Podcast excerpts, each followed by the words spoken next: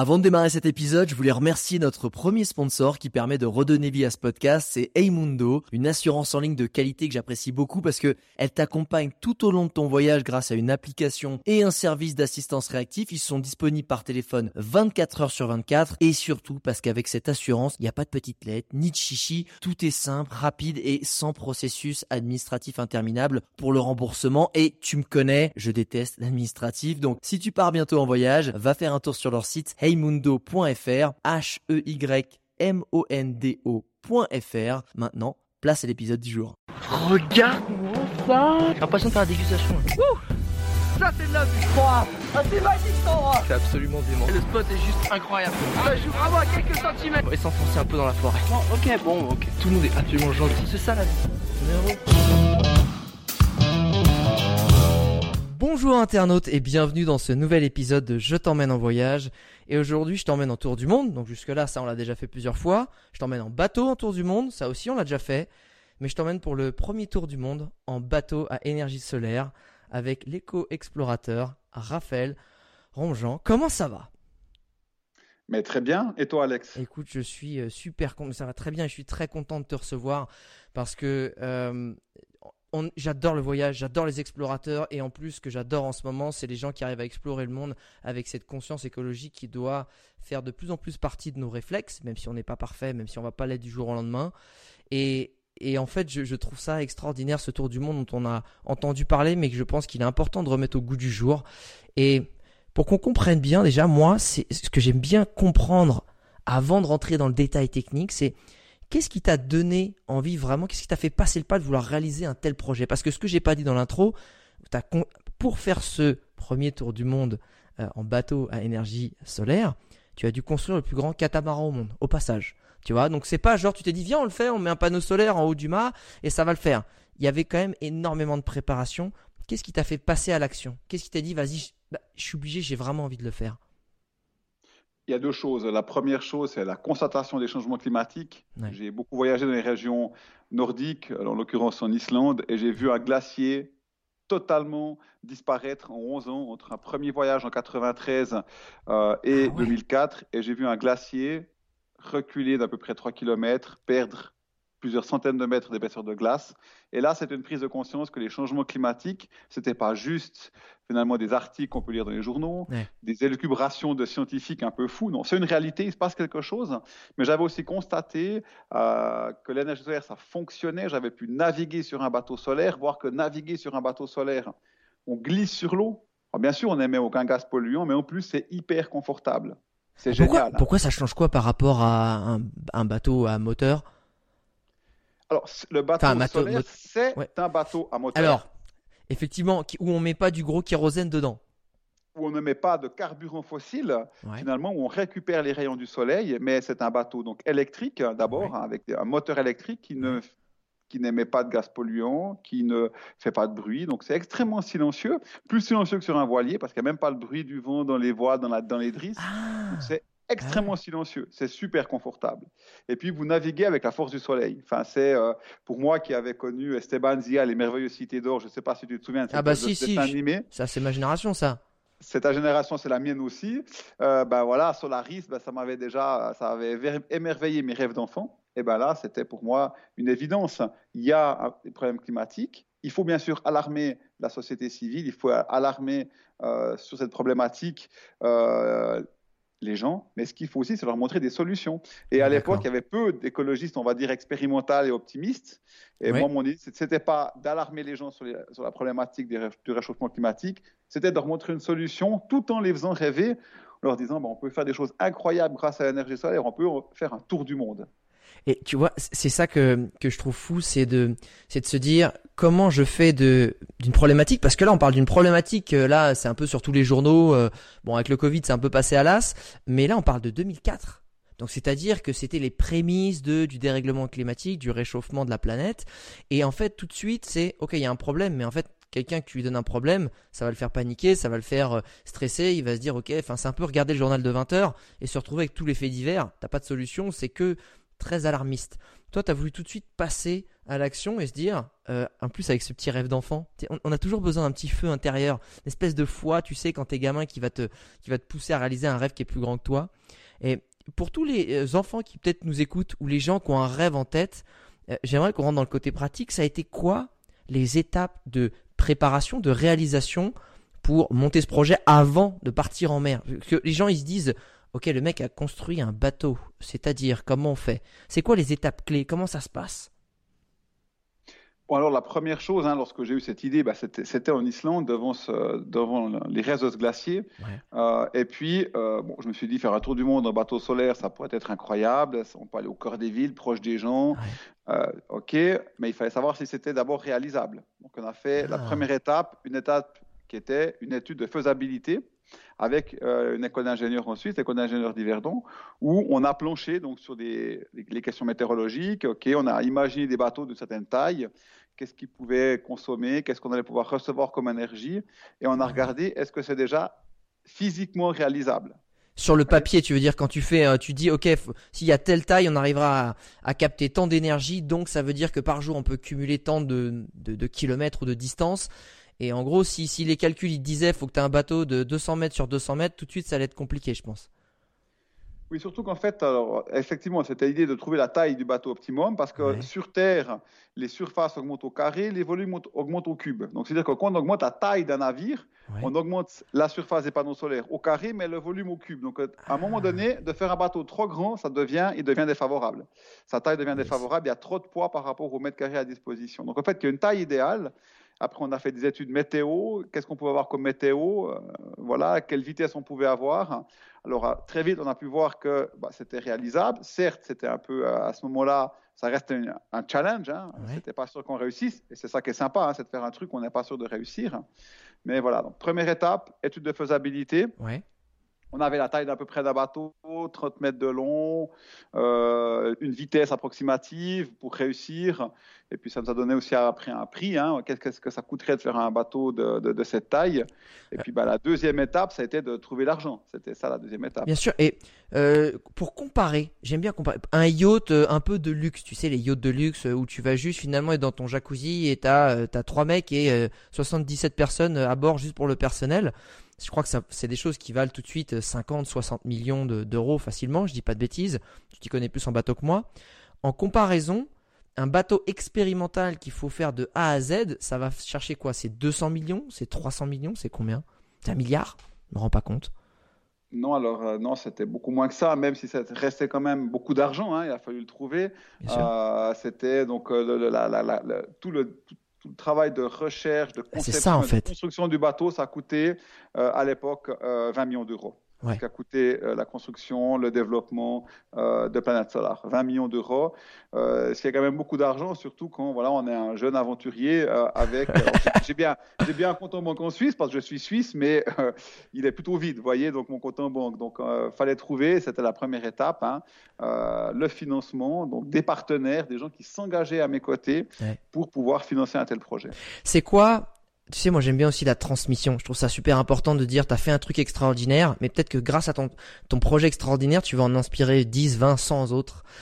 S'il y a des gens qui ont des projets en tête qu'ils ont envie de réaliser pour le bien de la planète, en tout cas on espère, c'est quoi, selon toi, les clés, les quelques clés qu'il faut avoir pour aller présenter un projet et être convaincant et de se dire, on va réussir à convaincre des personnes de nous financer? Il y a un certain nombre de, choses qui me paraissent importantes. La première, c'est d'être sincère, dans une démarche sincère. Euh, c'est à mon avis, c'est ce qui est le plus important. Ensuite, il faut être capable d'emmener euh, nos futurs partenaires, nos futurs compagnons d'aventure avec nous. Hein, donc, il faut leur, les faire rêver. Il faut leur mettre des étoiles dans les yeux. Allez, on va faire une super aventure.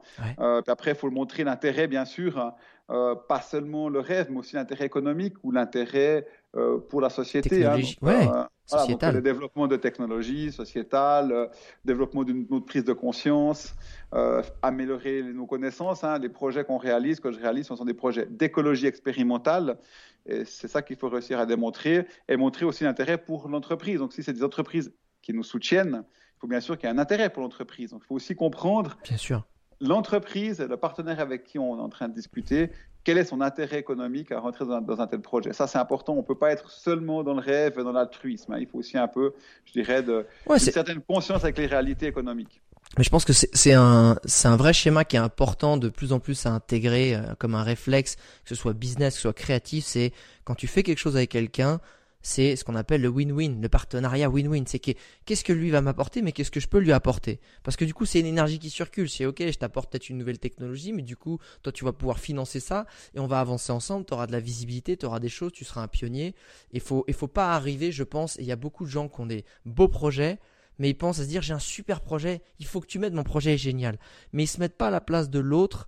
Et finalement, c'est compliqué parce que chacun aussi a ses problématiques, chacun doit rendre des comptes.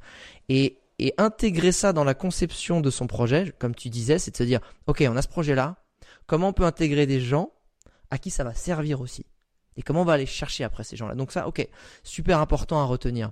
Maintenant, pour ça, c'est un peu, ça c'est peut-être un petit peu de manière, ce que tu dis là, ça me paraît une généralité d'ailleurs extrêmement importante dans notre vie, euh, que ce soit dans, notre vie euh, en tant que professionnel, hein, être capable de se décentrer, capable de penser aussi à qu'est-ce que l'autre, qu'est-ce qui est important pour l'autre? Ça, c'est valable dans la vie professionnelle, c'est valable aussi dans notre vie amoureuse, avec nos amis, euh, avec notre famille. C'est quelque chose qu'il faut être capable de faire. Et si on arrive à faire ça, c'est aussi important pour le futur de notre civilisation. Parce que le problème aujourd'hui environnemental, c'est que souvent on n'est pas capable de se décentrer. On pense à nous-mêmes ou à Homo sapiens, soit à notre économie ou à des questions de santé publique, mais on doit se décentrer pour essayer de penser aussi à la biodiversité, à la planète et au climat. Et ça, c'est quelque chose qui est important. J'adore, je, vais reprendre un exemple qui est très futile et un peu, j'aime bien le côté grotesque de ça, mais pour moi, ça reflète tout. C'est quand on a eu euh, le, les, demandes, enfin voilà, la loi dit on est en confinement, euh, au lieu de se dire, comme tu dis, on va être chacun dans je prends un peu pour moi, mais ce dont j'ai besoin, et pas plus, et comme ça, chacun peut avoir il euh, y a des mecs qui ont fait des montagnes de papier toilette. Alors j'ai pas compris le coup du papier toilette parce qu'il faudrait juste qu'ils aillent dans les pays musulmans ou en Asie, ils vont comprendre qu'en fait avec euh, un petit peu d'eau tout va bien. Euh, mais c'est ce côté où je prends en fait, je m'en fiche s'il y en a plus pour les autres. Et je trouvais que c'était, c'était, en fait, ça reflétait une mentalité que tu viens de décrire. C'est ce côté où réflexe d'abord. Si moi je suis bon, bon bah après je regarde. Bon après les autres on verra et c'est pas comme ça qu'on avance ensemble et je trouve que du coup ben c'est super important d'intégrer ça dans le fait de, créer un projet d'aller le défendre et aller chercher des partenaires. Maintenant pour tous ceux qui n'ont pas encore vu ce bateau Solar Stratos non, rien que le nom déjà il te, il te donne envie. Euh, et d'ailleurs euh, évidemment pour ceux, tous ceux qui voudront aller voir euh, toutes les l'épopée de Solar Stratos toutes les photos à quoi ça ressemble les liens sont dans la description du podcast. Je le dis d'avance mais je leur dirai. Avant ça vu que c'est une expérience audio J'aimerais que si chacun met un casque de réalité virtuelle sur la tête et que c'est toi qui vas recréer l'environnement, à quoi il ressemble ce bateau et surtout à quoi il ressemble de l'intérieur? Décris-nous tout ça pour qu'on puisse. Euh, tu vas être un peu un de tes moussaillons. Alors, le, bateau, mon aventure avec le bateau, c'était Planète Solar. Ah, c'est Planète Solar. Planète Solar, Alex. Solar Stratos, c'est la, nouvelle aventure actuelle qui est dans la stratosphère à énergie solaire. Ça, c'est un avion. Oh. Donc, le voyage, le tour du monde J'ai fait un spoiler. J'ai fait un spoiler sur la nouvelle aventure. Mais ça, c'est une super transition, un, pas voulu, et ça, j'adore. Excellent. Voilà, donc c'était Planète Solar. Planète et donc, c'était un, navire, un catamaran. Euh, qui faisait 30 mètres de long, 15 mètres de large, qui avait des ailes solaires qu'on pouvait déployer. Euh, ça nous amenait jusqu'à 25 mètres de large, hein, donc 500, plus de 500 mètres carrés de panneaux solaires.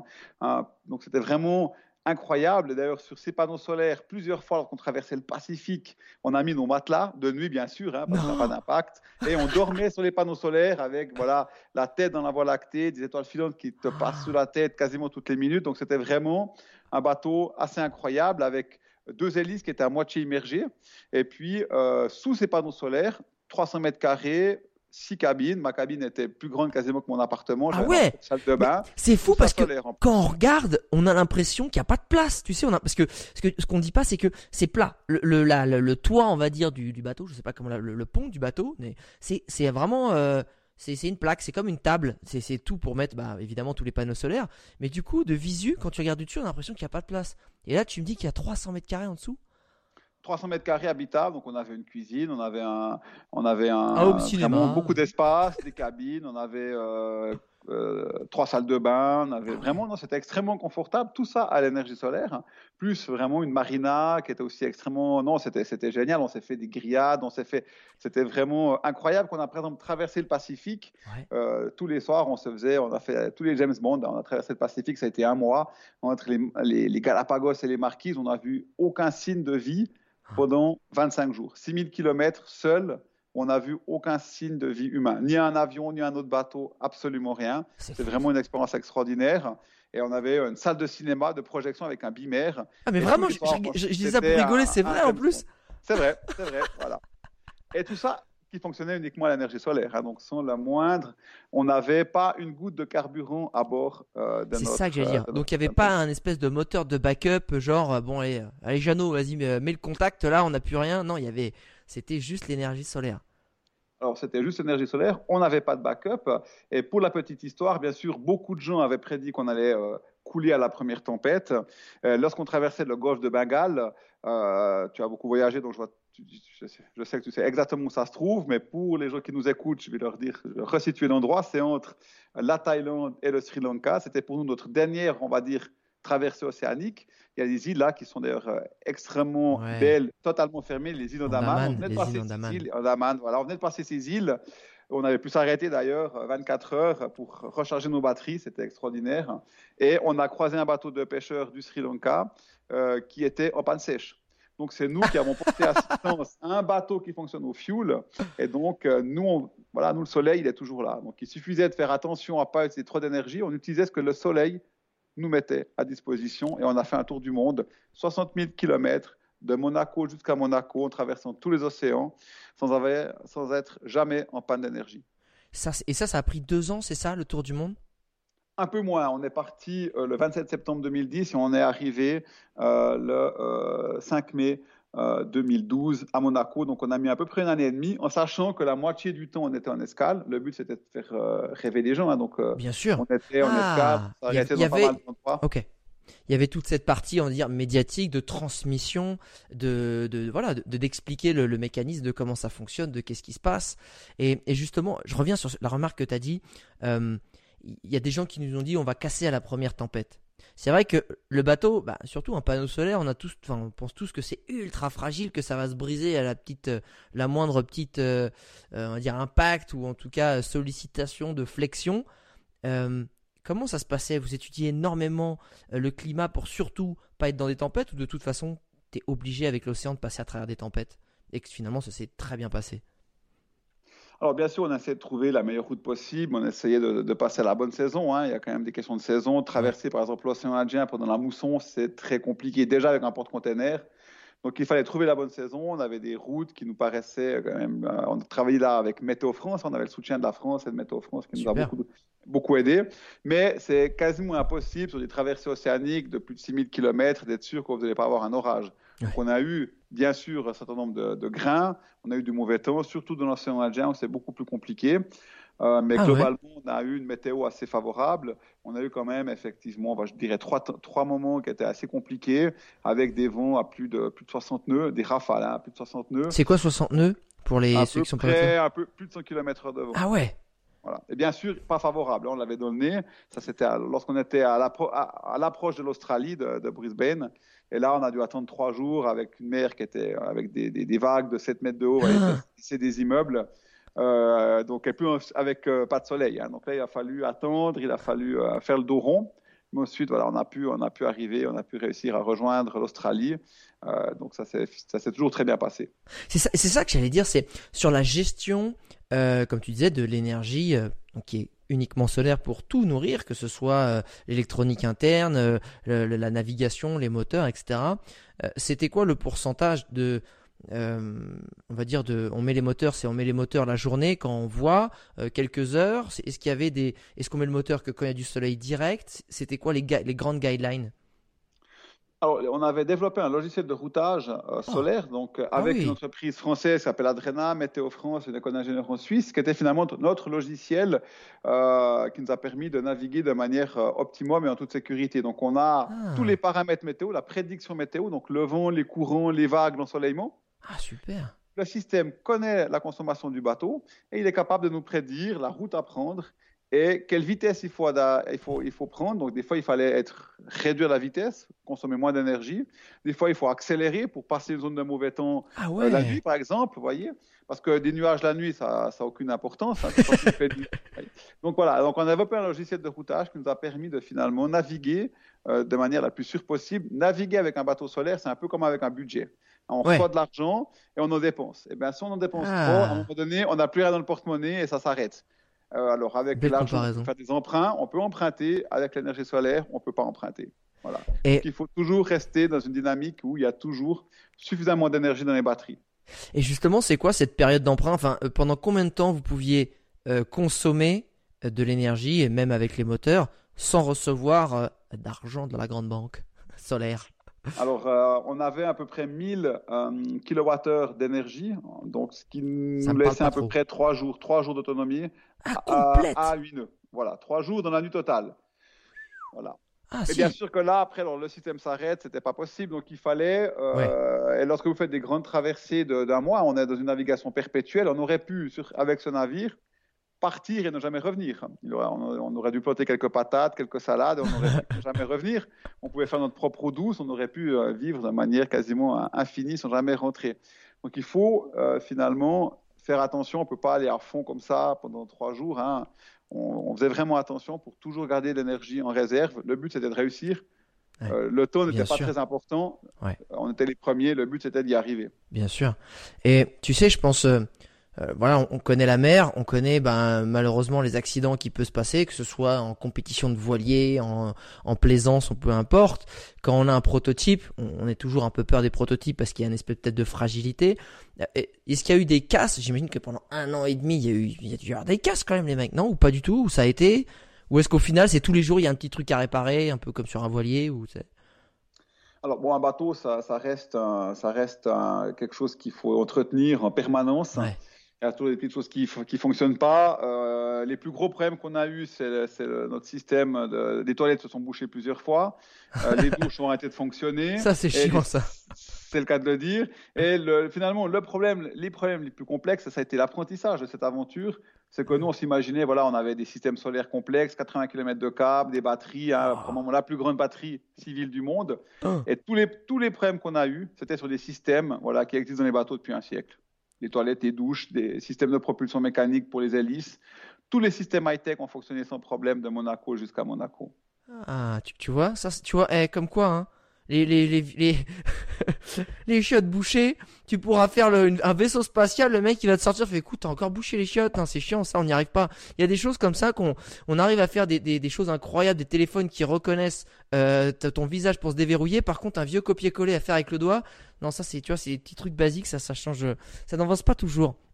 Euh, J'ai vu que le parcours quand même, il est passé dans des zones euh, qui sont réputées en tout cas du grand public comme moi, comme étant dangereuse. Notamment, je pense à la piraterie, parce que vous êtes passé pas loin de la Somalie, vous êtes passé euh, vers l'Indonésie, où il y avait aussi beaucoup de piraterie, euh, où les cargos se font souvent, euh, ben, souvent les bateaux de plaisance, hein, les yachts se font souvent attaquer.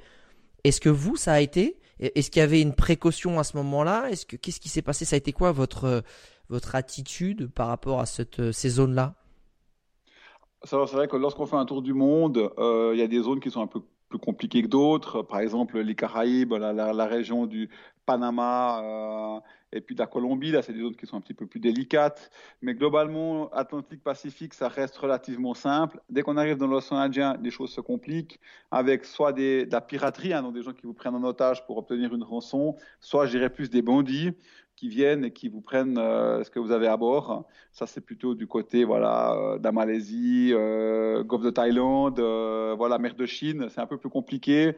donc, il a fallu gérer ça de la manière la plus optimum possible. Un avantage on, on avait un fusil à pompe chacun. Voilà. non, alors ça, c'est pas, disons, les, les, un, exemple que peut-être tu connais avec le Sea Masters de, de Peter Blake hein, sur le, le, bateau de, de Jean-Louis Etienne, qui aujourd'hui est Tara il avait un fusil à pompe, euh, il est mort. Donc non, c'était pas du tout l'objectif de nous-mêmes être armés. Euh, au contraire, on, on, a utilisé la furtivité. Un bateau solaire, c'est pas de bruit, pas d'émission. C'est donc ah. lorsqu'on naviguait dans des zones compliquées, on naviguait tout feu coupé, tout feu éteint. Euh, on passait à côté des pêcheurs dans des zones assez compliquées, mais personne ne nous voyait. On était complètement inconnus. On coupait notre AIS, on, on, naviguait de manière un peu furtive, on va dire. Furtive avec un, bateau de 30 mètres de, de long, quoi. Alors, furtif pour, un, pour des pêcheurs qui n'ont pas de radar. Bien sûr, au radar, on, avait un spot qui aurait dû être énorme. Mais voilà, personne nous en a jamais eu de problème. D'ailleurs, on a toujours resté assez discret. Ah, mais c'est trop La partie du Golfe Espion, les mecs.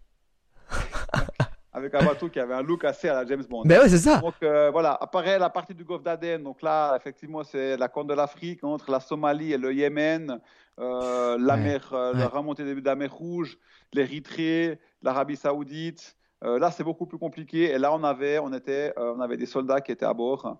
Ah. Euh, voilà, on a été, on avait mis des fils de fer barbelés. On avait six soldats équipés, armés, des tireurs d'élite, donc des, des, anciens fusiliers commando marine, qui étaient à bord de notre navire. On avait des gilets pare-balles. On était, on avait fait ce qu'on appelle une zone totalement protégée dans le bateau, avec où c'est qu'on peut se mettre à la un bunker, ouais. Voilà, au cœur du navire, c'était dans la cuisine en l'occurrence. Hein. Bah, tant qu'à faire.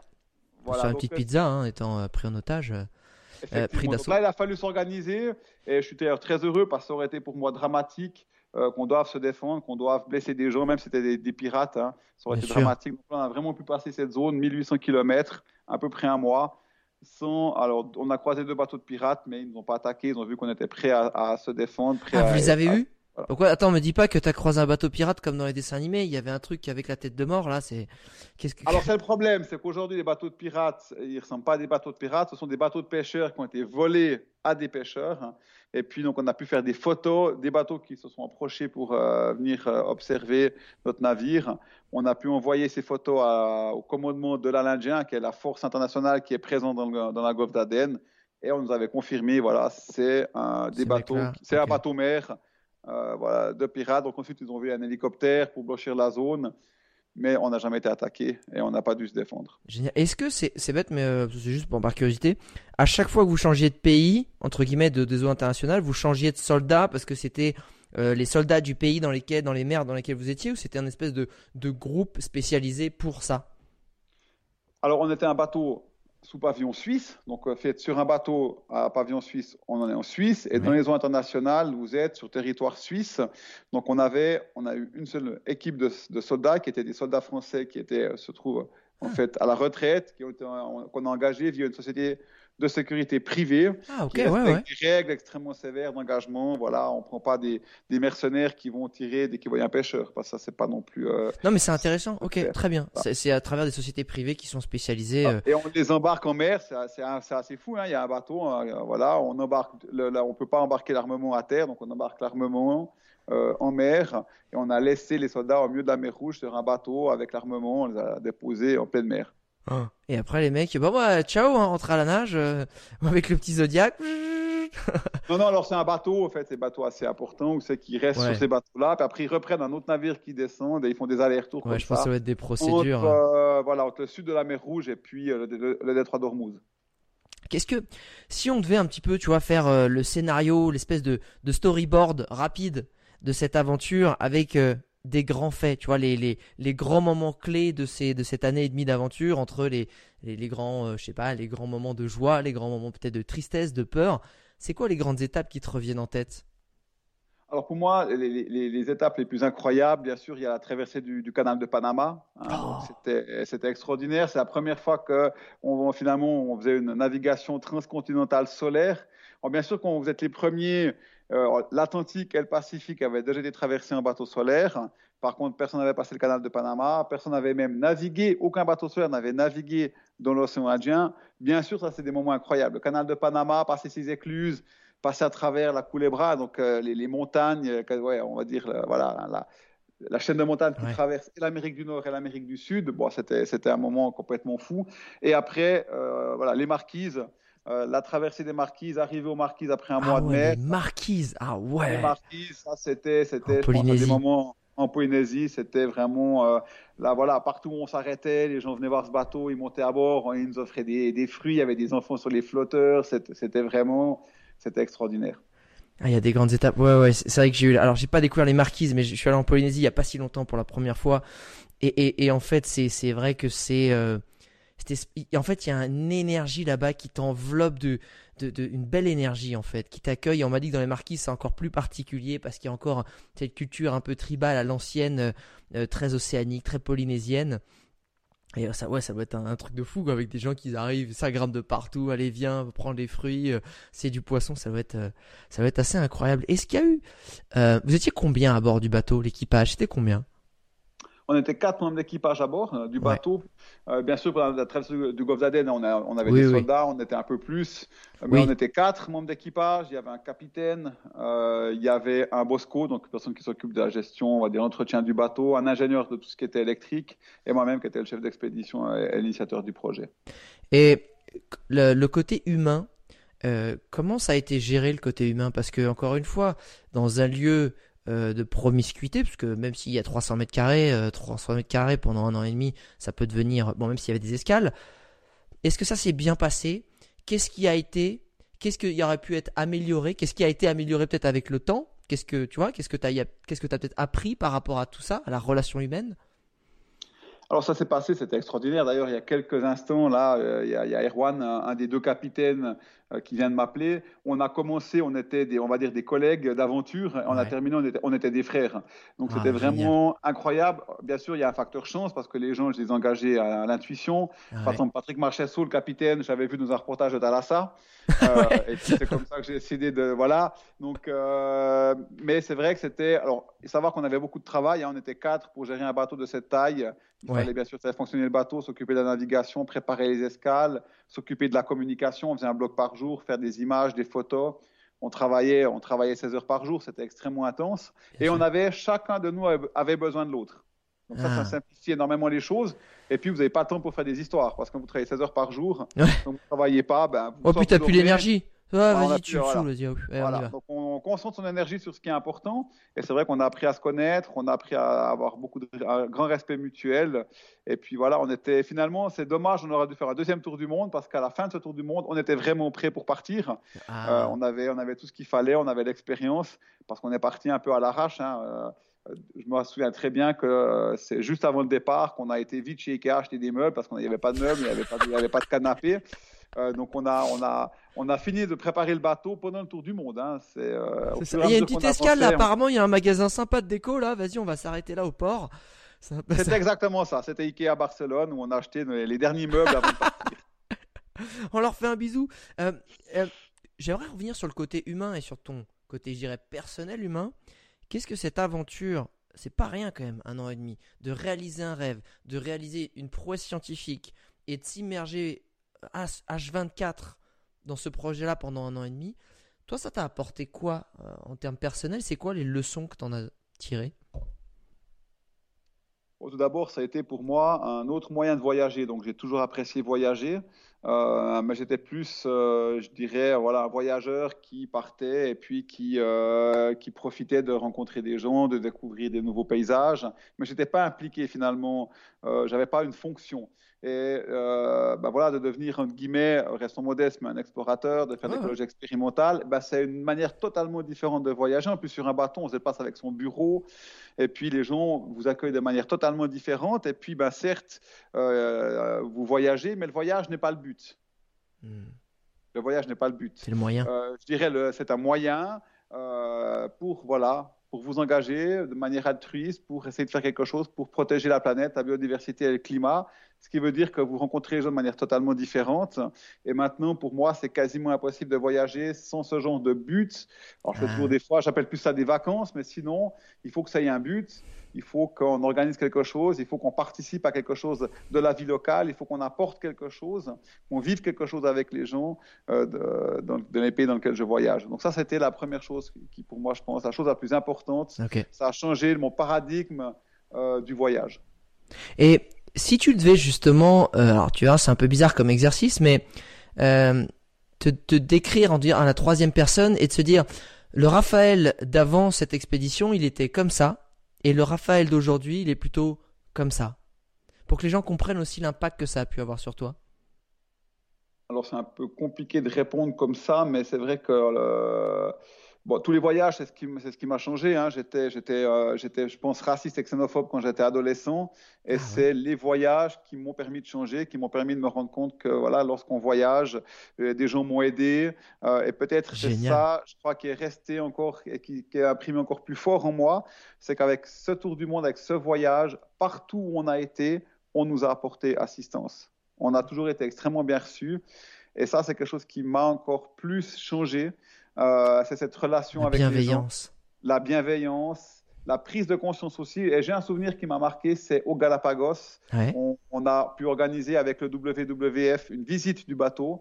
Et il y a un homme qui est monté à bord de, notre de, Planète Solar, qui avait la peau brûlée par le soleil, qui avait je ne sais pas quel âge, qui était très âgé et qui m'a dit, eh ben maintenant de voir que finalement le monde occidental, les pays euh, développés s'engagent avec des projets comme ça pour faire naviguer des bateaux à l'énergie du soleil, eh ben, c'est un signe extrêmement euh, rassurant. Je me sens rassuré de voir la prise de conscience qui arrive aujourd'hui dans les pays en voie de développement.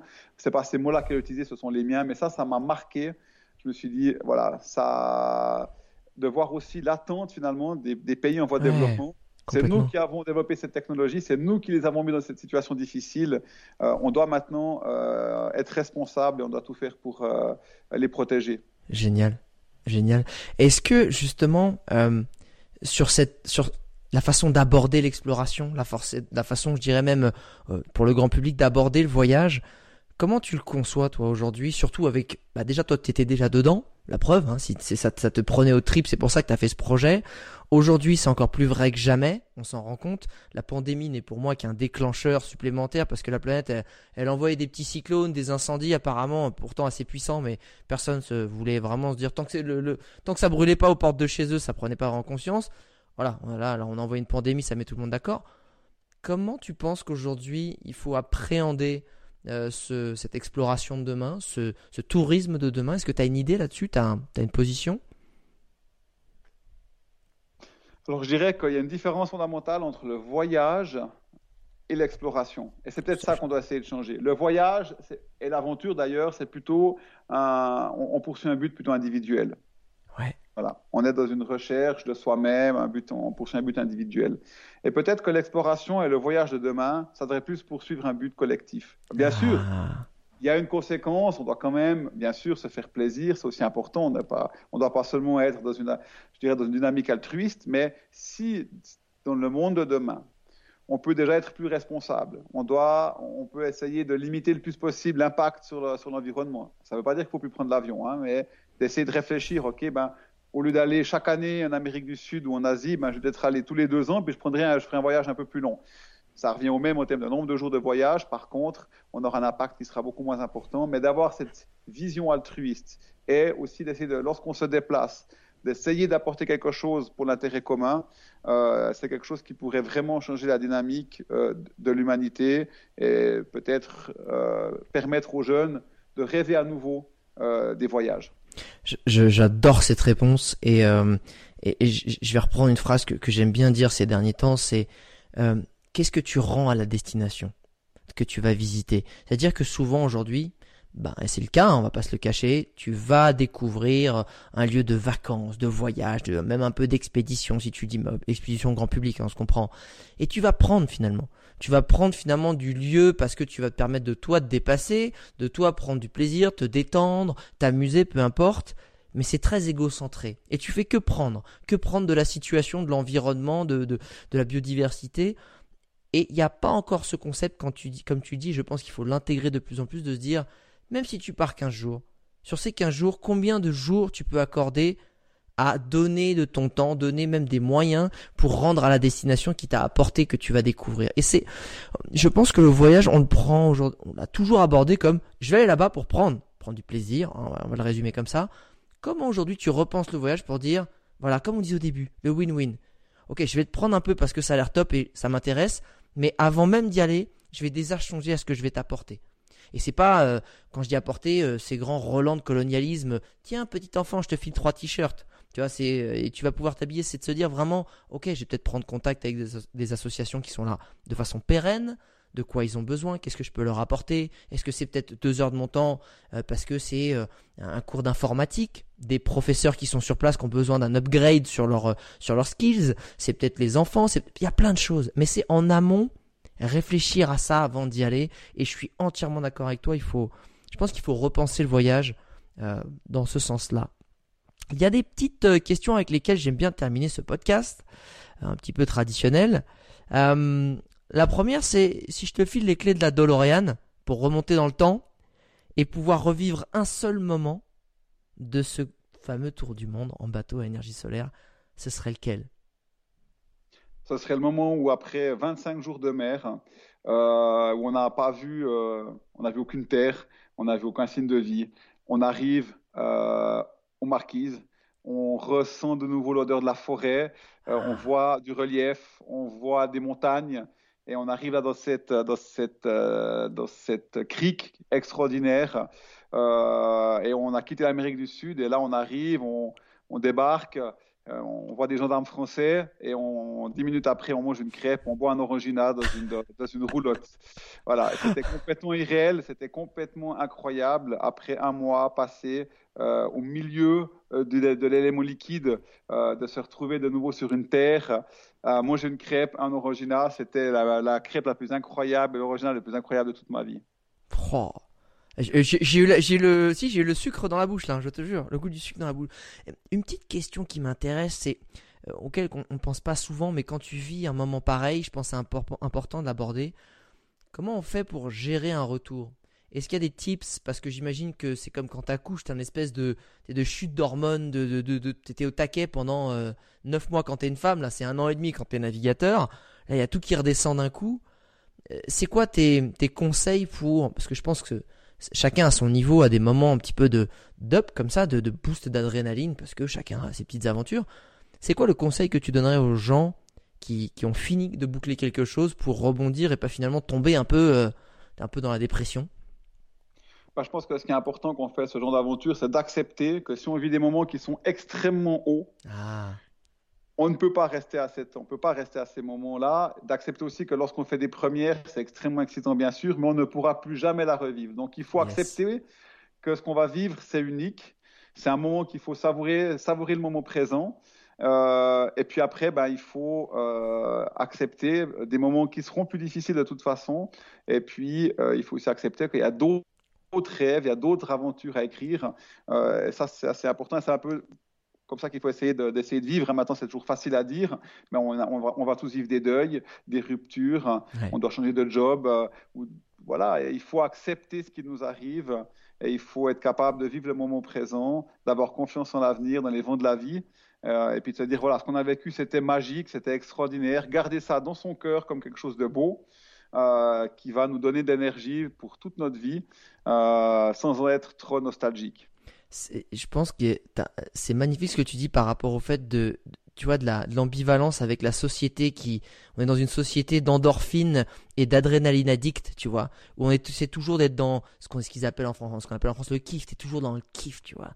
Sauf que, ce que je trouve que ce que tu décris parfaitement, c'est que la vie, c'est pas linéaire, et linéaire de façon euh, en bas ou en haut, enfin, peu importe où on est, il y a des hauts, il y a des bas, c'est, c'est comme la mer, en fait, hein.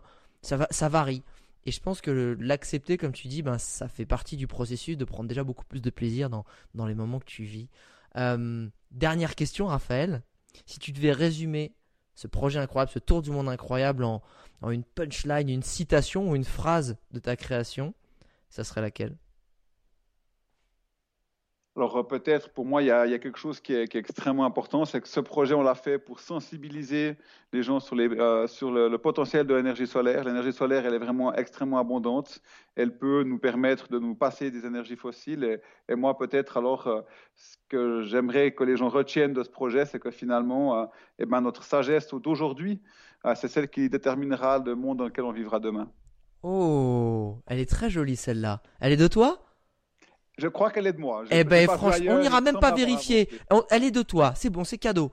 Euh, elle est top. Euh, Raphaël, merci beaucoup pour euh, ton temps, pour ce partage, pour avoir voulu partager aussi les bénéfices d'une expédition qui était déjà il y a quelques années dans ta tête et que tu as pu réaliser. Comme quoi aujourd'hui, si vous avez des rêves en tête, allez-y, Rien n'est impossible, faut juste se donner les moyens. Et même quand on est en train de la vivre, euh, bah, ça travailler 16 heures par jour, c'est pas juste les doigts dans le nez, tout se passe bien, en en plein milieu d'océan avec des panneaux solaires au-dessus de notre tête. Faut se donner les moyens. Et quand on croit en quelque chose, quand on croit en des belles valeurs, euh, voilà, il y a toujours un chemin. Il y a toujours un chemin. Évidemment, si vous voulez retrouver encore une fois toutes les photos, toutes les façons d'aller retrouver les infos sur euh, Planète Stratos, hein, mais aussi sur le futur projet, parce que j'ai Planète Solar. Planète Solar. Et là, c'est Solar Stratos. Solar Stratos. C'est celui qui vient. Mais moi, j'ai envie d'arriver sur le prochain. J'ai envie d'arriver sur le prochain. C'est ça mon et problème. Et j'aimerais aussi dire aux gens qui nous écoutent, c'est que, alors nous, on a fait un tour du monde en bateau solaire. C'est génial. Euh, pour l'instant, c'est pas encore possible de faire un tour du monde en bateau solaire. Voilà. Mais il y a beaucoup de bateaux solaires aujourd'hui qui naviguent à Bali, en Amérique du Sud, au Galapagos, euh, sur, ah à Manaus au Brésil, on peut remonter un bout de, de l'Amazon. Donc maintenant, c'est possible et demain, ça sera encore plus possible de naviguer, de voyager avec des bateaux électriques et solaires. Donc euh, voilà, ceux qui le peuvent, ben, c'est une expérience à vivre. Euh, tu vois, et comme quoi, c'est ça que j'aime bien, c'est que grâce à des gens comme toi qui ont fait des prototypes extraordinaires, bah, dix ans après, c'est le grand public qui a accès. Donc voilà. Encore une fois, merci beaucoup Raphaël, internaute, des petites dédicaces en story pour nous dire comment tu as, apprécié ce podcast ou où tu l'as écouté. Peut-être euh, au bord de la mer aussi, peut-être en train de faire ta vaisselle. Ça me fait toujours marrer les petites dédicaces. N'hésite pas à en faire. Et moi je te dis à très vite. Merci encore Raphaël. Merci Alex, salut.